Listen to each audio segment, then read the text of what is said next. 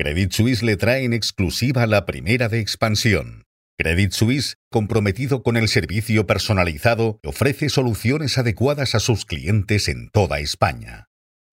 Buenos días. La familia Huarte busca socio para impulsar su negocio de renovables. En un minuto les damos todos los detalles. Además, seguimos muy pendientes de Gaza. Esta mañana se abrirá un paso para los refugiados palestinos en Rafah, según ha anunciado Washington. Mientras tanto, el FMI y el Banco Mundial avisan del impacto que tendría en la economía global una extensión del conflicto. Les hablamos también sobre la apuesta de Santander por la deuda española les hablamos sobre los planes de inversión de Barceló y les desvelamos cuál es el banco europeo que ofrece una mayor remuneración en su cuenta.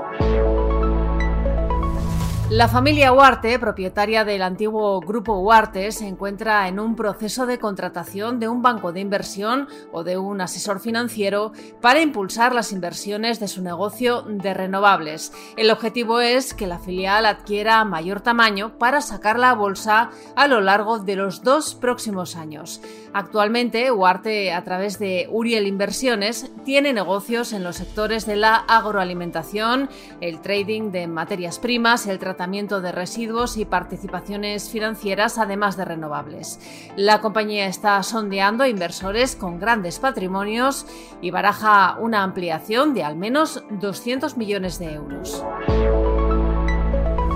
Esta mañana está previsto que se abra el paso de Rafah entre Egipto y la Franja de Gaza para facilitar la ayuda humanitaria a los palestinos atrapados en el enclave.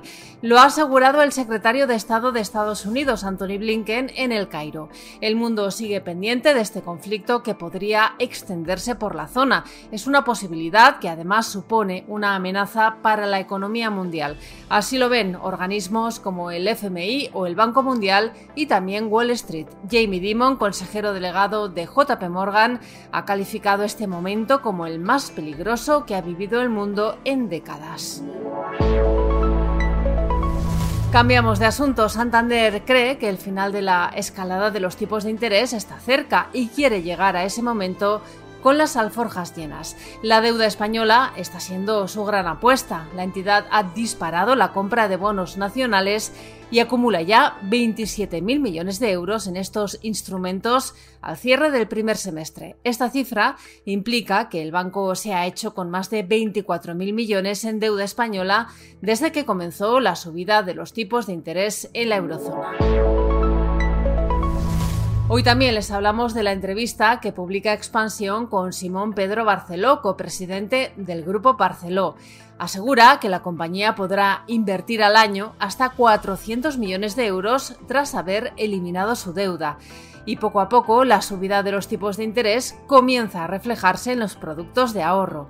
La remuneración de las mejores cuentas sin condiciones ha dado un salto por encima del 3% en la primera quincena de octubre. Destaca la italiana Banco Proyecto, que ha elevado la remuneración de su cuenta hasta el 3,25%. Y les contamos también que en Ecuador, el joven empresario de centro derecha Daniel Novoa ha ganado las elecciones presidenciales extraordinarias al imponerse a la correísta Luisa González. Hoy el presidente del gobierno en funciones, Pedro Sánchez, viaja a Albania para participar en una cumbre de líderes sobre los Balcanes occidentales que le permitirá abordar con otros socios europeos la situación provocada por el conflicto entre Israel y Hamas.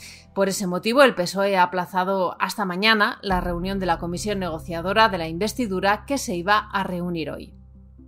Y en la bolsa, el IBEX 35 arranca la semana desde los 9.232 puntos.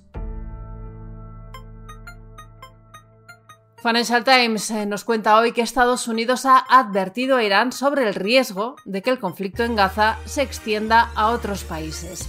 Y destaca también las elecciones que se celebraron ayer en Polonia.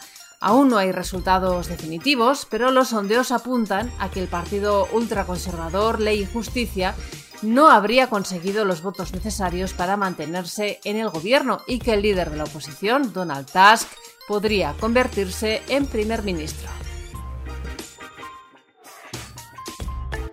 Estos son algunos de los asuntos que van a marcar la actualidad económica, empresarial y financiera de este lunes 16 de octubre. Soy Amaya Ormaichea y han escuchado la primera de Expansión. Nos pueden seguir de lunes a viernes a través de expansión.com, de nuestras redes sociales y de las plataformas Spotify, iVoox y Apple.